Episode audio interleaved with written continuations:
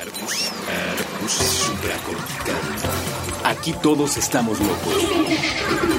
Con Rafael López. Puentes.mx.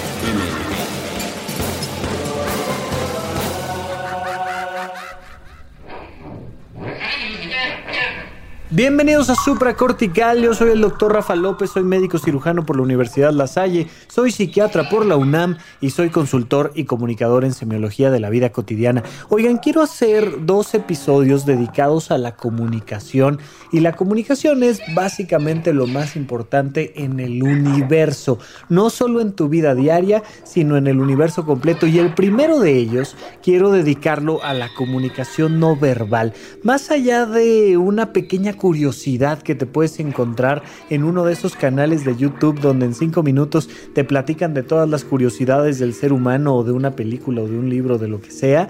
Y ahí en alguno de esos canales te podrías encontrar en el minuto 2.34 algo así como que el 70% de la comunicación del ser humano es el lenguaje no verbal. Depende de cómo sonríes o qué gestos haces con las cejas o incluso cómo te vistes, los mensajes que le quieres decir a tu interlocutor. Y ya, y un poco queda como un dato así aislado que uno podría decir, ve, pues qué interesante o qué aburrido o me da exactamente lo mismo. No, este, este proceso de comunicación vamos a ver sus profundas, profundas implicaciones, pero antes de meternos a eso, no me acuerdo si ya lo había platicado yo con ustedes en alguno de los más de 100 programas que tenemos en supracortical, pero ustedes disculparán, el internet tiene mejor memoria que yo y ya ustedes me podrán comentar si es así, pero si no, les vuelvo a comentar. La comunicación es lo más importante en el universo. La comunicación es este proceso que nos permite diferenciarnos del entorno. Cuando tú no te puedes diferenciar del entorno, no estás vivo, estás o muerto porque antes estuviste vivo o nunca has existido, eres simplemente entorno. Pero cuando tú logras diferenciar un algo de lo que lo rodea, entonces aparece la vida misma yo no sé qué tan bien conozcas tú las células, pero si alguna vez estudiaste en la prepa o algo así, esta célula clásica y tradicional, que es como una pelotita que adentro tiene una pelota más pequeña, que es el núcleo, y entre el núcleo y la membrana exterior de esta pelotita, pues hay un montón de organelos y que si el aparato de Golgi, que si la mitocondria y los ribosomas y yo qué sé qué tanto puedes poner ahí en, en este citoplasma, en esta agua vital que hay entre el núcleo y la membrana celular. Pero seguramente más o menos tienes idea de cómo es esta, esta célula clásica tradicional, que fíjate que es muy curioso porque de hecho prácticamente ninguna célula se ve así, todas se ven diferentes, se ven cuadradas, rectangulares o tienen formas muy caprichosas como las neuronas, los astrocitos, etcétera, etcétera, etcétera. Pero quiero que ubiques esta pequeña célula. Imagínate una tierra eh, prehistórica, pero no solo prehistórica, sino en sus muy, muy, muy lejanos orígenes químicos, cuando, cuando ya había un mar lleno de, química eh, geológica, pero que no había vida. ¿Cómo se creó la vida? Si bien hasta la fecha hay muchos debates de si la vida pudo haberse creado por eh, una inoculación astrológica, es decir, imagínate que la vida venía montadita en un asteroide que le pegó al mar de la Tierra y entonces surgió la vida. Es un poco difícil, es un poco curioso, pero bueno, ya hay científicos dedicados a ver si eso es cierto o no desde hace muchos años y ojalá algún día nos den una conclusión. Pero para, para este ejemplo, quiero que más bien te imagines así un mar lleno de química donde de repente un poco de manera azarosa se empieza a formar una telita, una membrana que empieza a ser como burbujitas. Como que esa tela se une a sí misma y deja encerrado una dentro y una fuera. Si la membrana celular se junta y entonces los fosfolípidos empiezan a agarrarse unos de los otros de las manos. Imagínate una, una, un jardín de niños y un montón de niños que se agarran de las manos y forman un círculo. Así se vería más o menos la primera membrana celular si la hicieras bidimensional. Tendríamos que tener a muchos niños que se agarraran todos de las manos y formaran una esfera para representar propiamente lo que te quiero platicar. Pero ya de suyo, estos niños que forman un círculo te hablan de un proceso de comunicación químicamente se empiezan a comunicar a través de enlaces químicos estos niños que se agarran de la mano y forman un adentro y un afuera.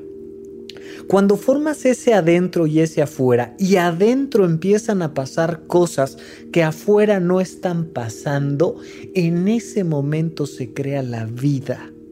La vida es un proceso de diferenciación entre el adentro y el afuera. Acuérdate que yo desde los albores de supracortical te he explicado que hay tres cosas que puedes controlar, lo que piensas, lo que sientes y lo que haces. Y esas tres cosas las puedes controlar porque están adentro de ti.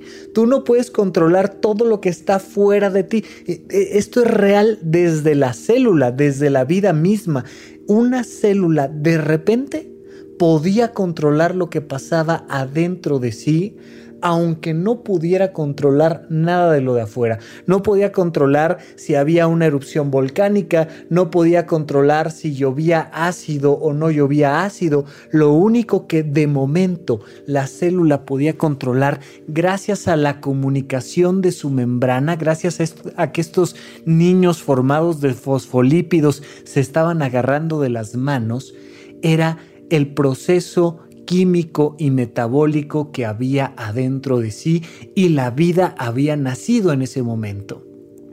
Cuando damos un paso hacia adelante, te das cuenta de que ahora ya en este planeta Tierra antiquísimo hay muchas células, muchas, muchas células. Una por allá, a kilómetros otra, algunos milímetros otra diferente, pero de repente algunas pocas células empiezan a encontrar la manera de comunicarse entre ellas. ¿Y cómo se van a comunicar las células? Pues se van a comunicar a través de estímulos eléctricos y bioquímicos, de, estímulos químicos se van a, a comunicar a través de sodio o de magnesio o de cloro, pero de repente una célula le manda sodio a otra y la otra tiene la capacidad de recibir ese sodio y generar una respuesta al respecto. Y entonces empiezan a formar los tejidos. Si nos damos un brinco hacia nuestro cuerpo hoy en día, tú puedes ver una célula comunicarse con otra en cualquiera de tus tejidos. Tu piel no es más que un montón de células de la dermis que, se comunican con otras y que de repente, eh, dependiendo de una situación como los rayos solares o como si te untas una crema o si viene alguna agresión como un golpe, esas células van a tener que comunicarse con otras para seguir vivas. Mientras más se pueden comunicar las células entre sí, más evolucionadas están. Mientras más se pueden comunicar las sociedades entre sí, más evolucionadas están. Por eso yo no me he cansado de defender la tecnología, los celulares, las televisiones, las computadoras y cualquier tecnología a vida y por haber, lejos de lo que muchísimas personas de manera tan simplista dicen, no, es que ahora las comidas familiares son terribles porque todos los niños sacan sus celulares y el esposo y la esposa también sacan el celular y nadie se comunica entre sí y hemos perdido el arte de la comunicación y antes la vida era mejor. Va, son patrañas, son tonterías, porque lo único que están reflejando los celulares es que desde hace muchísimos años el ser humano todavía no aprende a comunicarse de manera verbal. Eh, y lo único que ha pasado es que ha venido el celular a denotar esa falta de comunicación al interior de las familias. Pero la falta de comunicación ya estaba ahí. Si tú le preguntas a tu abuelita, te va a explicar perfectamente que cuando, era, eh, cuando ella era niña, no era que en las comidas le preguntaran qué opinaba, no era que el marido se comunicara con la mujer y entonces le dijera, oye, fíjate que tengo el plan de hacer esto, tú cómo ves, y entonces todos en familia opinaban para el desarrollo de, de una mejor calidad de vida. No. Uno hablaba, los otros se callaban y hasta ahí llegaba la comunicación. Ahora la ventaja que tiene el celular es que al menos los niños pueden estar interactuando con gente que les interesa más que con sus padres y la comunicación que tienen con ellos a través del mundo. Vamos a dar un paso evolucionado después y, ojalá gracias a la comunicación interfamiliar podamos tener cada vez más ideas y formas de pensamiento y de discusión que sean de otro nivel pero tarda todavía para eso. Por lo pronto ya tenemos los aparatos y ahora hay que aprender a utilizarlos. Bueno. Nuestras células se tienen que comunicar entre ellas para generar un proceso de mayor calidad de vida tenemos células que se comunican una a otra de manera directa a través de canales. Tienen una vía directa, un teléfono directo de comunicación donde a través de estímulos químicos se comunican y entonces tu corazón puede latir.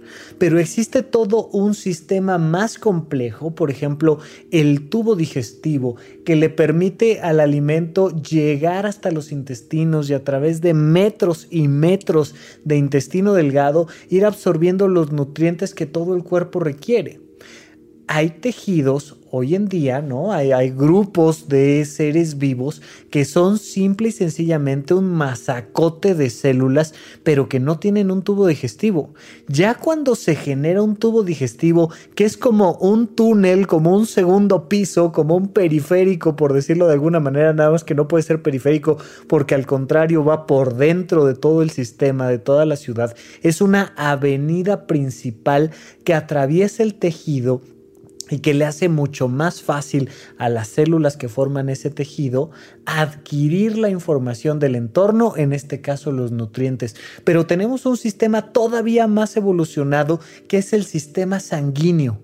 La sangre es una supercarretera por donde podemos mandar hormonas, sistemas mensajeros químicos. Imagínate tú que, que, pudieras mandar cápsulas de información y ya no tuvieras que llevarla de casa en casa, sino que se la puedes dar a un mensajero que anda en moto y que se mete a periférico y que se lleva la información de una empresa a otra. Pues así de un órgano a otro, nuestro cuerpo se comunica gracias a nuestra sangre. A mayor nivel de comunicación, más evolucionado un sistema. Ya sea que estemos hablando del planeta Tierra o ya sea que estemos hablando de los seres humanos, la comunicación es el elemento principal. Las palabras surgieron hace muy poquito tiempo en la historia de la vida en el planeta Tierra. De hecho, hasta donde sabemos, los seres humanos somos los únicos que tienen en este universo, al menos en este planeta, un lenguaje tan complejo como el nuestro y ya será ocasión de la próxima semana que hablaremos sobre la importancia, sobre cómo el ser humano, la sociedad completa se disparó y evolucionó gracias a las palabras. Pero por lo pronto, lo primero que te quiero decir es que todos los seres vivos en este planeta se comunican y mientras mayor capacidad tienen de comunicarse, mayor calidad de vida tienen. Y por tanto, incluyendo al ser humano, la comunicación más importante es la no verbal, la que no depende de discursos o de palabras y esto lo vamos a llevar hasta la calidad de tu vida diaria, lo vamos a llevar a las relaciones de pareja, lo vamos a llevar a la manera en la que te vinculas con tus hijos, lo vamos a llevar a la forma en la que te vinculas en el trabajo. Si tú no entiendes que es fundamental el 70% de tu comunicación, que es la no verbal, tu calidad de vida va a decaer naturalmente. pero cuando aprendes a comunicarte no verbalmente, tu calidad de vida se dispara. Vamos a un pequeño corte y regresamos con ustedes aquí a Supracórtica.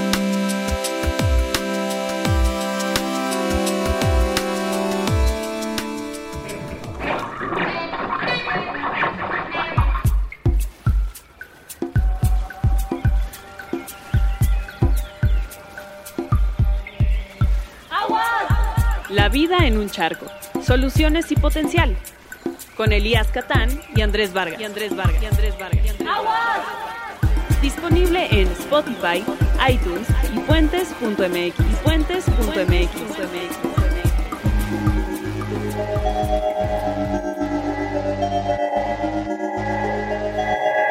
La mano invisible. Un podcast sacado de la manga. Con Mario Conde. Disponible en Spotify, iTunes y puentes.mx.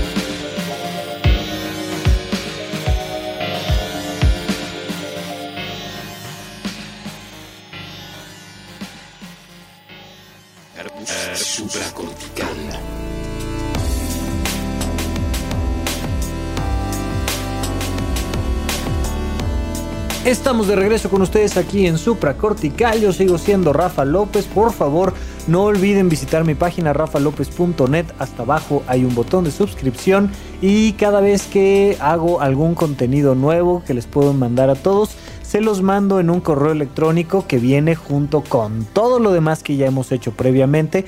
Por favor, no olviden que como uso un, software para enviarlo en forma de cadena, pues de repente tu teléfono, tu computadora puede mandar este correo directamente a la bandeja de no deseado. Entonces, si ya te suscribiste y no te ha llegado esta información, por favor busquen la bandeja de no deseado. Creo que hace como, ¿qué será? Un mes o dos meses, no me acuerdo cuándo les mandé el último correo y yo creo que antes de que acabe el año les voy a mandar uno nuevamente donde los voy a invitar a recibir este nuevo contenido que estamos preparando para ustedes. Cada vez que doy una conferencia o algo así, la grabo y si no tuvieron la oportunidad de asistir por cualquiera que sea el motivo, ya sea que no haya sido abierta al público en general o que sí lo haya sido, pero que no hayan podido acudir como en la que dimos en Creative Morning sobre el caos y la mente como una estructura caótica, bueno, pues ahí está el correo electrónico, ustedes se suscriben y yo se los mando completamente gratuito, ya son varias las conferencias que tengo grabadas ahí, las charlas que hemos tenido sobre algunos otros temas de manera un poco más informal y les agradezco a todos los que sí se han suscrito a mi lista de correo. Ahora, por otro lado, ya saben que pueden dejarme algún comentario en Twitter en arroba rafarufus, la primera R es mayúscula y luego doble R en medio y ahí siempre la conversación es súper agradable y les agradezco a todos los que han participado. Ya saben que trato siempre de contestar a cada uno de los mensajes, independientemente de si son comentarios positivos, negativos, intermedios o como sean, se los agradezco muchísimo. Es lo mejor que tenemos el proceso de comunicación y precisamente porque la comunicación es lo más importante en el planeta, yo trato de mantenerme comunicados con ustedes a través de eh, el Twitter y también me pueden mandar un correo electrónico a contacto arroba rafalopez.net. Por favor, si me mandan su correo electrónico, díganme cómo se llaman porque a veces este, el, el correo no es muy descriptivo de su nombre, sino trae algún otro conjunto de palabras, a veces graciosas, a veces no tanto, pero, pero pues al menos que me firmen ahí con su nombre para saber quién, quién me está hablando. Y también, mientras más largo sea el correo que me mandas, más me voy a tardar en contestártelo. Pues hay personas que me dicen, oye Rafa, muchas gracias, oye una pregunta tal, y la puedo contestar con un sí o un no, pues lo contesto rápido. Pero de repente me mandan correos de 3, 4 o 5 cuartillas híjole, para empezar tengo que encontrar el tiempo para leerlo completo y luego encontrar la manera de contestarles de, la mejor forma. De todas maneras lo voy a hacer. No te estoy diciendo que no me mandes un correo de cinco cuartillas. Solo te estoy diciendo que pues a lo mejor en 2021 recibirás la respuesta, pero te prometo que voy a hacer todo lo posible por contestar cada uno de los correos. Y último comercial, y ya los dejo en paz con mis comerciales. Eh, no olviden que tenemos el canal de YouTube de el doctor Rafa López Psiquiatra. Ahí me conecto cada 15 días, normalmente los viernes a las 7 pm. Eh, hoy que está saliendo publicado este episodio, debe de estar eh, listo la unidad de psicoterapia intensiva para su treceava emisión. Y ustedes ahí se meten al chat y de manera completamente gratuita y en vivo me, me hacen cualquier pregunta sobre cualquier tema que les parezca que mi opinión sea relevante y ahí mismo en vivo se las contesto con muchísimo gusto y les agradezco a las personas que han visto el canal de YouTube y que lo han estado compartiendo. Muchas, muchas gracias. Todo esto que estoy haciendo es un proceso de comunicación, de comunicación verbal, de la cual hablaremos sobre todo en la próxima emisión, pero comprendamos que mientras más comunicación tengamos, yo puedo hablar de las cosas que a ustedes les interesa. La comunicación no verbal es fundamental fundamental, pero verdaderamente desde lo más básico, básico, básico de nuestra vida. De hecho, casi siempre cuando tengo que aconsejar o platicar con alguna mamá que está muy preocupada por la conducta de su hijo, casi siempre le digo, eh, oye, ¿y has hablado con él? Y me contestan, sí oye, mira, yo le he tratado de explicar que se tiene que dormir temprano, que es importante para él, que tiene que echarle ganas a la escuela, que basta con que termine de comer y se ponga a hacer su tarea para que ya después tenga toda la tarde libre y le explico de forma amorosa y le doy ejemplos y le uso títeres y todo. Le digo, ah, ok, justo el problema de actitud de tu hijo está ahí. No te comuniques verbalmente con él. ¿Cómo? ¿Pero por qué? Pero si son seres súper, súper inteligentes y maravillosos y los niños son, bueno, el prodigio del universo que no hemos sabido valorar. Sí, sí, sí, sí, totalmente de acuerdo. Pero son tan listos que saben dialogar mejor que tú. Cuando tú quieres darle una lección a un niño, cuando tú quieres enseñarle algo, cuando tú quieres sobre todo ponerle un límite, y dialogas con él, te va a ganar. Mi amor, cómete tu brócoli. ¿Pero por qué? Pues porque, mira, te hace bien, las verduras son buenas, ¿no es cierto? Claro que sí, mira, yo que comí muchos brócolis, estoy grande y fuerte, sí, pero pelón. Y, y, de repente te empiezan así a contestar cosas y no importa qué le digas, él va a tener un mejor argumento. Mi amor, ya duérmete, ¿no?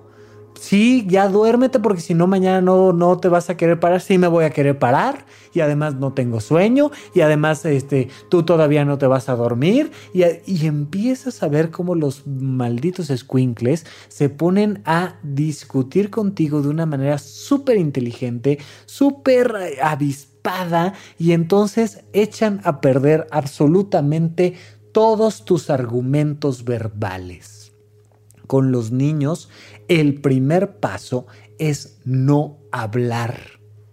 Tú tienes que hacer un mastering, tú tienes que hacer una maestría en lenguaje no verbal si tienes hijos.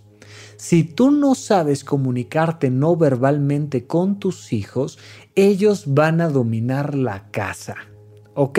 Esto es fundamental, de verdad, de verdad, de verdad, y lo vamos a extrapolar en el siguiente bloque a la pareja y demás, etcétera, etcétera, etcétera. Yo recuerdo mucho un, pequeño eh, primo que tenía, ¿no? Yo cuando, cuando tenía, no sé, yo creo que yo tendré unos 10 años o una cosa así. Mi primo tenía dos, tres años y ya sabía usar bastantes palabras, ya tenía una buena capacidad para dialogar y para hacerse entender de manera verbal, pero no quería, no quería, él, él, había aprendido muy bien el lenguaje no verbal, este lenguaje de las señas que es tan natural, tan sencillo, tan básico, es el 70% de nuestra comunicación. Y todos los que estábamos cerca de mi primo teníamos perfectamente la capacidad de entender lo que él quería. Sabíamos si quería leche, si quería refresco, si quería agua, sabíamos si se quería ir a dormir, sabíamos si quería seguir jugando algún videojuego, si quería salir a jugar con la pelota, por su lenguaje no verbal fue verdaderamente un reto este, fomentar que utilizara las palabras y para ello tuvimos todos ahí en casa, yo estaba en unas vacaciones y por tanto me acuerdo, me acuerdo de ese proceso, tuvimos que ponernos todos de acuerdo a decir, ok, nadie le haga caso a menos que use las palabras. Y fue complicado, porque pues eh, es un poco desesperante no hacerle caso a alguien que te está insistiendo, pero hasta que no le hicimos caso, pues empezó él a utilizar las palabras.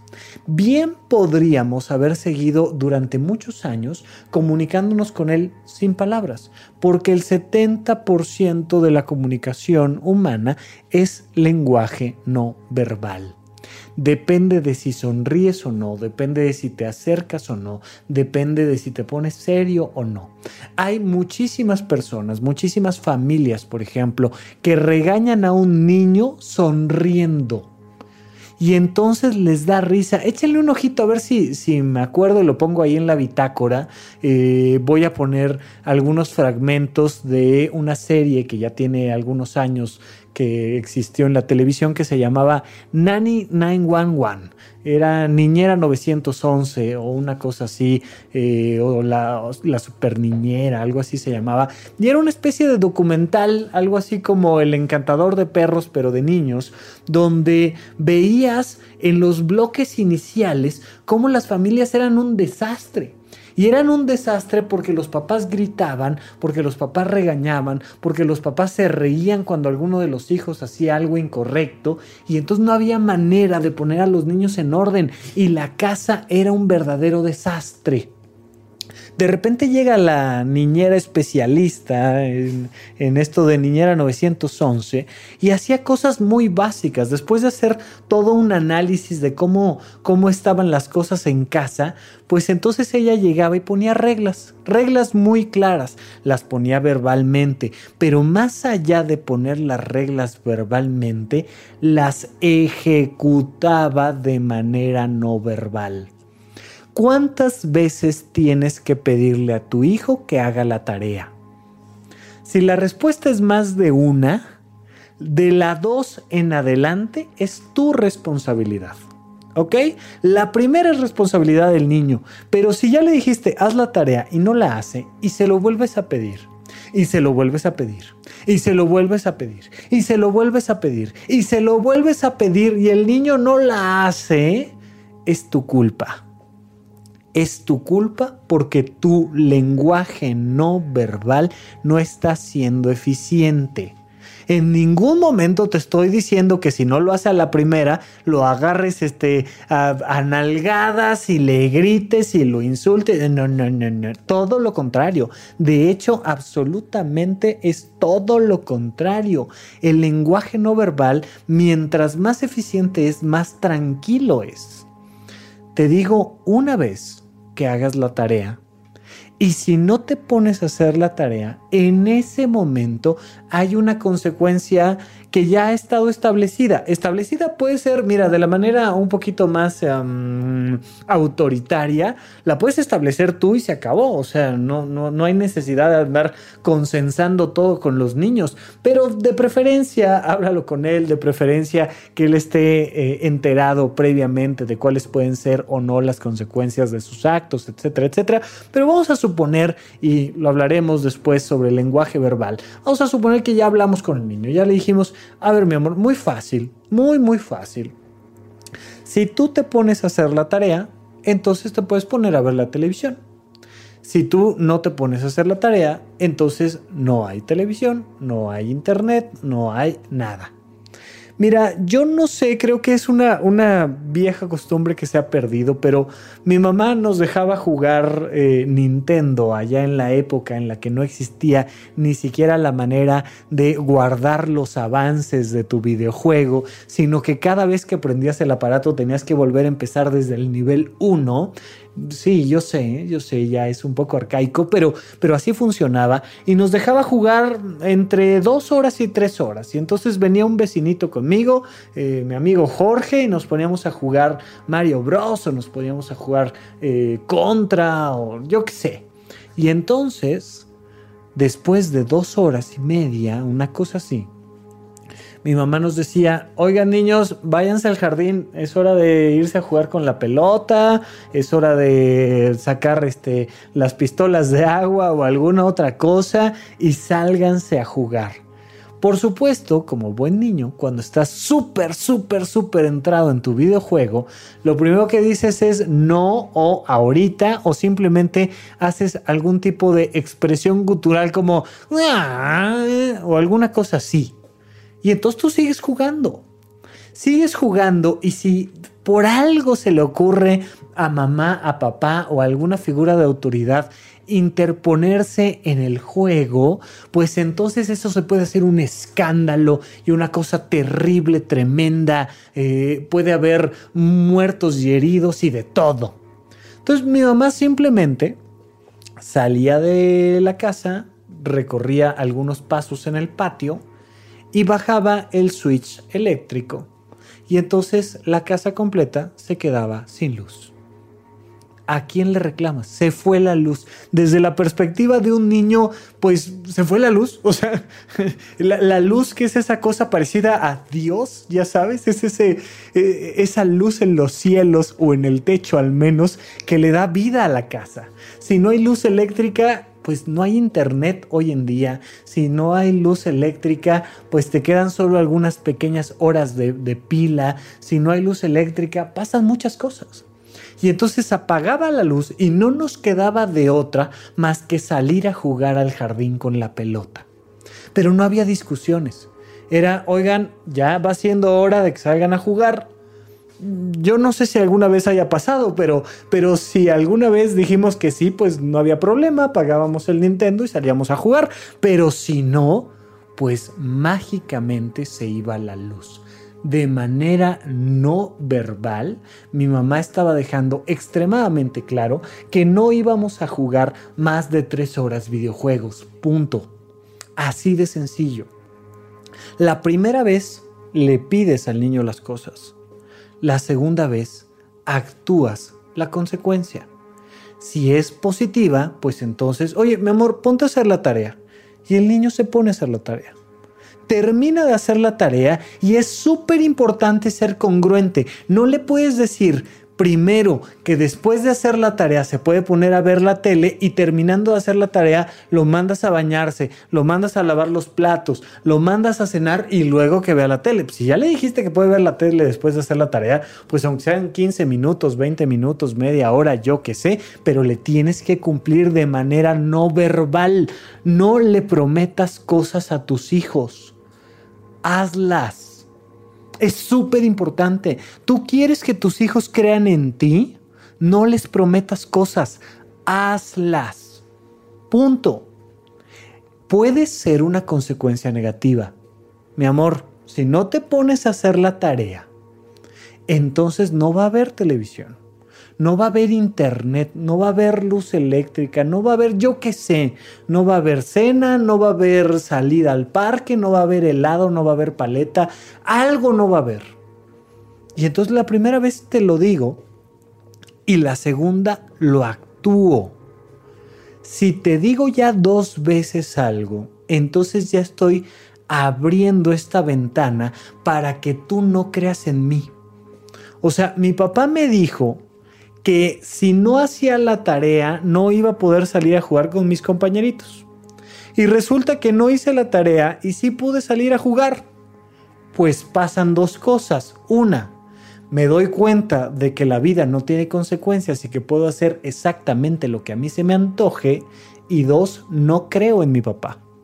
Si no le creo para las cosas negativas, tampoco le voy a creer para las positivas. Hay muchísimos papás que prometen cosas a la ligera, pero verdaderamente prometen cosas a la ligera. Y entonces les dicen, si haces esto, te voy a dar aquello. O simplemente, simple y sencillamente, sí voy a ir este, a tu partido del domingo. Y no llegan. Y para el papá es, a ver, o sea, estaba yo haciendo cosas más importantes, estaba trabajando, tuve un cliente, me tuve que ir de viaje, ya iré a tu próximo partido, o sea, ya no llores, ya no, no, no, ni, ni te apures, hombre, voy al siguiente y ya, o voy a tu competencia de natación, o sea, basta. y vas creando esta sensación de falta de confianza en los niños.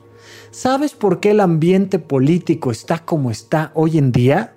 No porque si el presidente electo o no el presidente electo, no porque si el lago o el aeropuerto o el tren o el bosque o no. Las cosas están como están porque desde hace muchísimo tiempo en la política mexicana se dice una cosa y se hace otra. Esto incluye a las personas que se quejan de la política. Yo he visto N cantidad de campañas de y no dejaremos, y no permitiremos, y no va a pasar, y ni una vez más, y no puede ser, y resulta que vuelve a pasar. Cuando esa situación sucede, cuando las palabras no se convierten en acciones, entonces estamos metidos en un verdadero problema.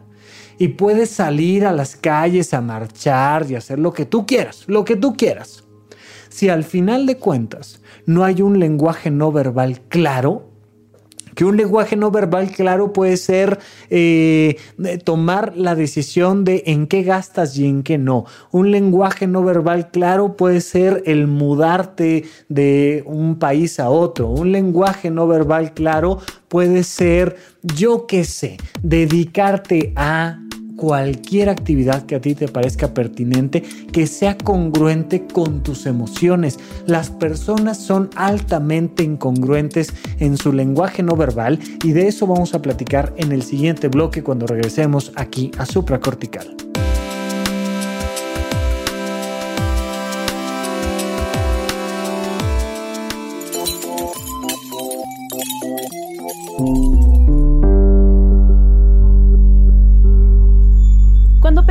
Las maquinitas, podemos imaginar a un niño quedándose el cambio de las tortillas o algún vago rompiendo récords. Pero dependiendo de la ubicación de las arcades, también podemos imaginar una, situación, peligrosa. Escuchen a Densho, periodista especializado en videojuegos con una larga trayectoria, compartirnos su experiencia en unas chispas. Si eras niño de maquinita de farmacia y así. cañón. Sí, porque a mí no me dejaban jugar tanto. O sea, yo me la pasé bien mal porque todos mis amigos ya tenían Nintendo este, mis primos y yo no, porque no querían que estuviera ahí en ching. y los sábados que me iba a ver a mi, a mi prima Mariana, así ni saludaba, entraba directo al Nintendo, así, de, directo. Yo tengo una prima Mariana que me debe una fea, me borró todo el avance de Super Mario World. y Empezó otro juego y lo guardó y es como, damn, qué rencoroso, cabrón. Son esas cosas que no olvidas. Yo también era entusiasta de las maquinitas de farmacia, pero siendo del agrícola oriental no, no era tan seguro. Yo eh, en mi situación de niño entendía que no era tan seguro para mi bienestar estar en la maquinita de la farmacia de la esquina, porque pues, tampoco teníamos muchos juegos del Nintendo. Claro, es que sí eran centros de vicio. O sea, yo estuve en, peleas con vidrios y sí. Sí, sí, y marihuanos adentro. Un güey de los que con el que jugaba maquinitas. O sea, bueno, yo no jugaba con él, pero lo veía todo el tiempo. Y el güey, pues era un güey de calle. Y luego voy pasando por un pasillo cerca de ahí, ya de noche, y ese güey me asaltó. y luego me lo encontré otra vez en las máquinas y me dice, ¿yo te salté antier? y yo, sí, güey. No más, perdón, güey. ya, y yo, pero, güey, pero, pero, no me regresó mis cosas. Ajá, sí.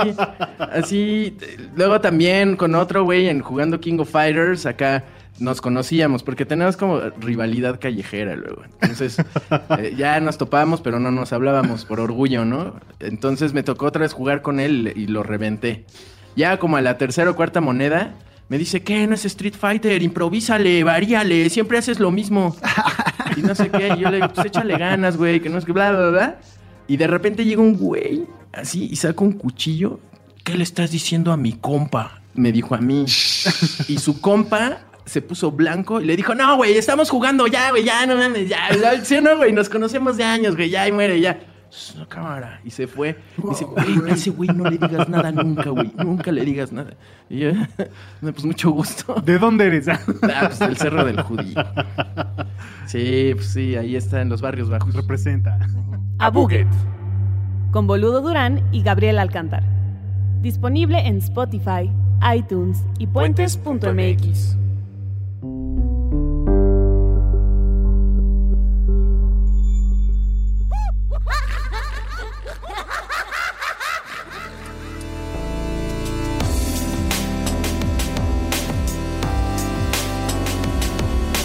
Estamos de regreso con ustedes aquí en Supra Cortical. Yo sigo siendo Rafa López. Fíjense lo último que les comenté antes de irnos a corte. Las personas son incongruentes en su comunicación no verbal. No solo con los demás, sino incluso con ellos mismos. No, ahora sí ya voy a ir al gimnasio. El lunes voy al gimnasio. Y llega el martes y no fuiste. ¿Qué aprendes de ti? Aprendes lo mismo que el niño aprendió de su papá cuando su papá le prometió que iba a ir a su partido del domingo. Que pues una cosa es prometer y otra cosa muy diferente es hacer. No te prometas cosas, hazlas. No me preguntes cosas. Mira, en la unidad de psicoterapia intensiva me, me preguntaron muchas cosas a lo largo de estos episodios. Una que recuerdo podría poner cualquier otro ejemplo, pero en verdad sí quiero que me pregunten cosas cada vez que tengan una duda. Pero me decían, oye, ¿cómo le hago para, para, para no procrastinar y ponerme a hacer la tesis? Le decía yo, bueno, pues apaga la televisión, apaga la computadora, quita el YouTube, deja de escucharme y de preguntarme cómo ponerte a hacer la tesis y ponte a hacer la tesis. Es relativamente así de sencillo. Convierte tus deseos en acciones. No me digas que te encantaría irte de viaje, vete de viaje. No me digas que te fascinaría tomar un curso, toma el curso. No me preguntes cómo tener una buena relación de pareja, ten una buena relación de pareja. No me preguntes cosas, hazlas. No te prometas cosas, hazlas no estés esperando que allá afuera deje de haber incendios y erupciones. Ponte a hacer aquello que te parezca congruente. El lenguaje no verbal es el 70% de tu vida. Las cosas que haces son el 70% de tu vida. Yo he conocido muchísimas personas, sobre todo en terapia, que llegan diciéndome, yo jamás en la vida perdonaría una infidelidad y se enteran de la infidelidad y se quedan. Pero fíjate, el problema no es quedarse. Porque muchas veces cuando ya viviste, cuando ya fuiste víctima de una infidelidad, de repente te das cuenta de que hay muy buenos motivos para perdonar una infidelidad. Muchos muy buenos motivos. Por supuesto, hay la misma cantidad de buenos motivos para no perdonar esa infidelidad. Pero el problema no es si te quedas o no. El problema es que hay muchísimas personas que siguen amenazando con que se van a ir y no se van. Entonces ya me enteré de la infidelidad y me quedé, y me quedé a quejarme. Me quedé a decirte que eres un maldito, me quedé a decirte que eres una inconsciente, me quedé a decirte que no puede ser, me quedé a decirte que yo tanto que te amé y que confié en ti, pero no me voy. Y te amenazo con que me voy y me quedo. Y entonces el lenguaje no verbal lo que me está diciendo es, no me interesa irme, me interesa agredirte. Y entonces te digo lo muchísimo que te amo y te meto un golpe ¿De verdad? O sea, en serio, esto pasa todo el tiempo con un montón de relaciones tóxicas terribles, donde te digo que te amo y te adoro y entonces te corto las alas. Te digo que quiero que te desarrolles al máximo de lo posible, pero que no te vayas al gimnasio. Te digo que por favor seas libre, pero que no le hables a tus amigos. Te digo que este que eres la cosa más bella del planeta y te agarro a golpes literalmente hay que ser congruente con nuestras acciones. Si decides quedarte, quédate. Si decides irte, vete. Pero no digas que te vas a ir y te quedes. Y no digas que te vas a quedar y te vayas. No digas que vas a ser fiel si no lo vas a ser fiel. Lo único que va a generar confianza en los demás es tu lenguaje no verbal. ¿Quieres que las personas confíen en ti? Mejora tu lenguaje no verbal. ¿Y por dónde mejoramos ese lenguaje no verbal? A través de las acciones concretas. Si, si te dije que lo voy a hacer, lo hago. Oye, este, no te preocupes, yo paso por la ropa. Y entonces llevamos la ropa a planchar y no sé qué tal. Y yo paso por la ropa y no paso por la ropa. Y entonces mi lenguaje verbal no me está siendo confiable simple y sencillamente no me está siendo confiable porque lo más importante no es lo que digo, sino lo que hago. Este lenguaje no verbal tiene muchísimos, muchísimos matices y estos hay que conocerlos, hay que descubrirlos. Eh, ya lo hemos platicado en otras ocasiones, pero les recomiendo muchísimo la serie de Lie to Me, hasta donde yo tenía información. Está en Netflix, no sé si sigue ahí. Y es la historia de Cal Lightman, un eh, científico especializado en lenguaje no verbal que está basado en Paul Ekman. Paul Ekman es un psicólogo, probablemente el psicólogo más, más, importante norteamericano del siglo pasado, que nos enseñó la importancia de las microexpresiones y del lenguaje no verbal. Debemos de aprender qué le estamos diciendo a alguien cuando nos acercamos a un metro de distancia. ¿Qué le estamos diciendo a alguien cuando nos acercamos a 30 centímetros de distancia? ¿Qué le estamos diciendo a alguien cuando le damos un beso? ¿Qué le estamos diciendo a alguien cuando no le llamamos? ¿Qué le estamos diciendo a alguien cuando nos vestimos de cierta manera para una reunión con esa persona? Desde que una persona entra a un lugar, te está diciendo algo con su lenguaje no verbal, te está diciendo algo con su ropa.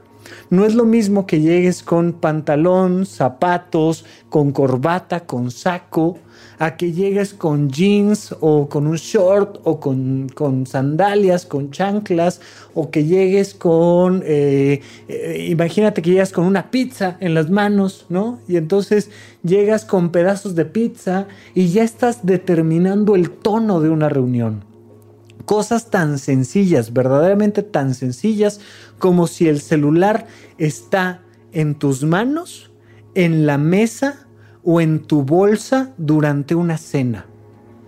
¿Qué le estás diciendo a tu pareja cuando tu celular está en tus manos? Y le puedes decir lo muchísimo que lo amas, con la mirada en el celular y con las manos en el teclado.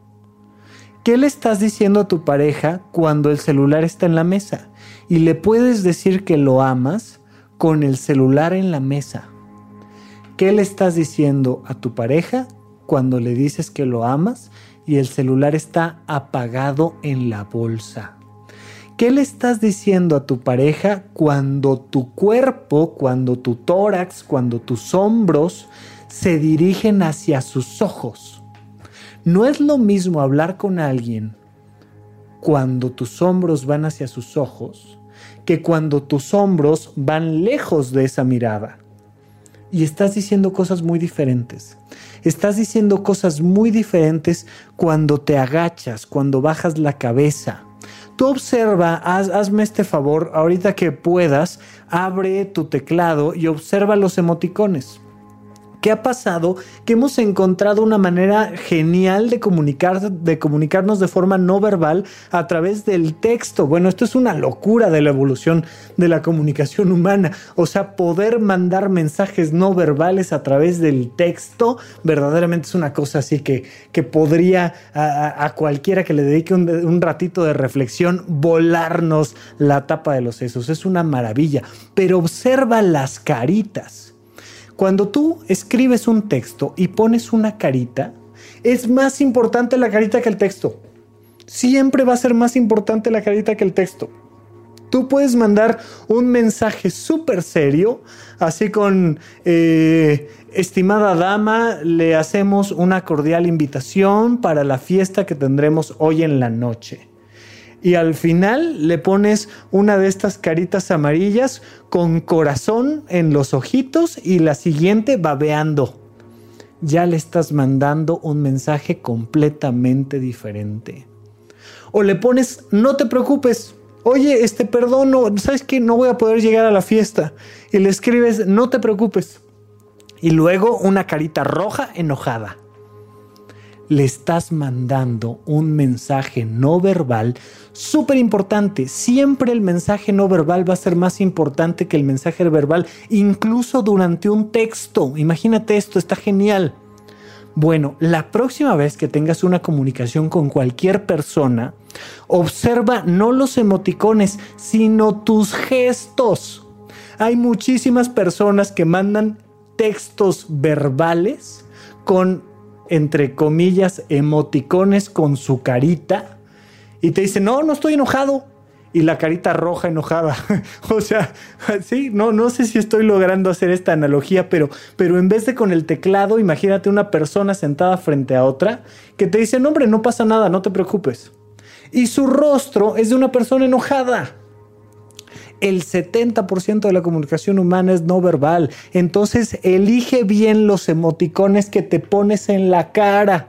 Sería un, un excelente taller, una cosa muy interesante que tuvieras emoticones frente a ti y que pudieras platicar con tu pareja poniéndote los emoticones en la cara, pero los que verdaderamente sintieras para que eso se, se convirtieran en una comunicación real. Entonces, tú puedes estar escuchando a tu pareja hablar de, yo qué sé, de si el Barça ganó o no ganó en el último partido de fútbol. Y ponerte enfrente un emoticón con corazoncitos en los ojos. Mira, me da igual si ganó o no ganó. Lo que te puedo decir es que estoy perdidamente enamorada de ti. Y entonces te veo con corazones en los ojos. Muchísimos matrimonios no tienen un problema de agresión física, no tienen un problema de insultos verbales, no tienen un problema de infidelidad. El problema que tienen es que el emoticón con el que viven todos y cada uno de los días es la carita de boca plana. Eh, ya sabes, esta carita que tiene una boca lineal. Ni estoy contento, ni estoy enojada, ni estoy triste, ni estoy asombrado, ni estoy enamorado, ni estoy nada. Hay matrimonios enteros que viven con esa carita plana.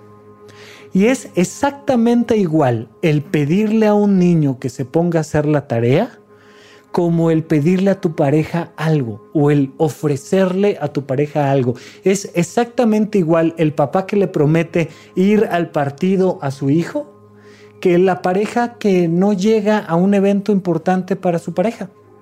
Es exactamente igual. El 70% de la comunicación humana es no verbal pero además, por tanto, la calidad de tu vida es no verbal. Con esto quiero dirigirme hacia el cierre de este episodio. La calidad de tu vida en un 70% es no verbal. No me digas que te vas a poner a hacer ejercicio, ponte a hacer ejercicio. No me digas que ya vas a ordenar tus papeles, ordénalos. No me preguntes cómo hacer para dormir mejor. Apaga la luz más temprano. Utiliza lámparas más cálidas y menos intensas cuando sobrepases las 10 de la noche. No me platiques. Actúa porque de las cosas que podemos lograr es mejorar la comunicación con todos los demás, con nuestra vida pública, mejorar la comunicación con las personas cercanas a nosotros y sobre todo mejorar la comunicación con nosotros mismos.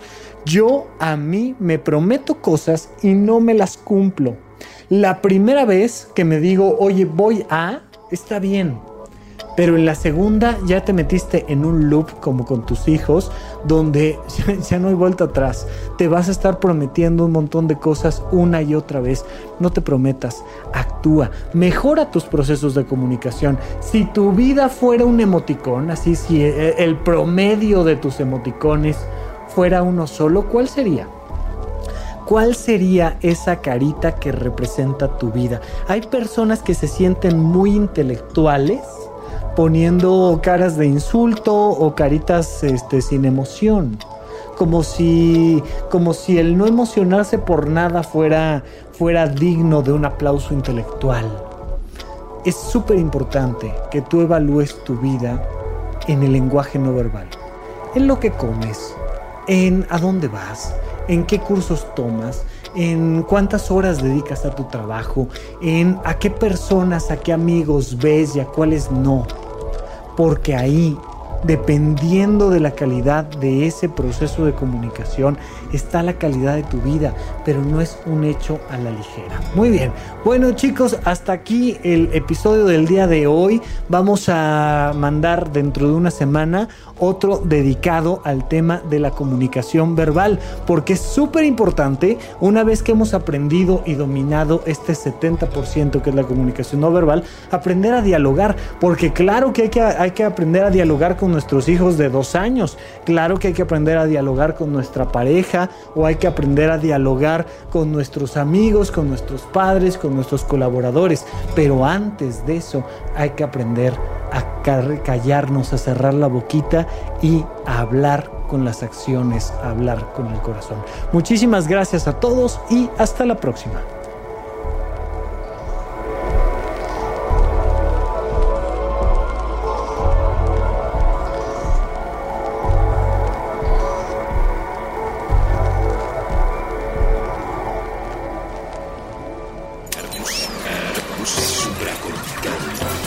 Aquí todos estamos locos. Con Rafael López.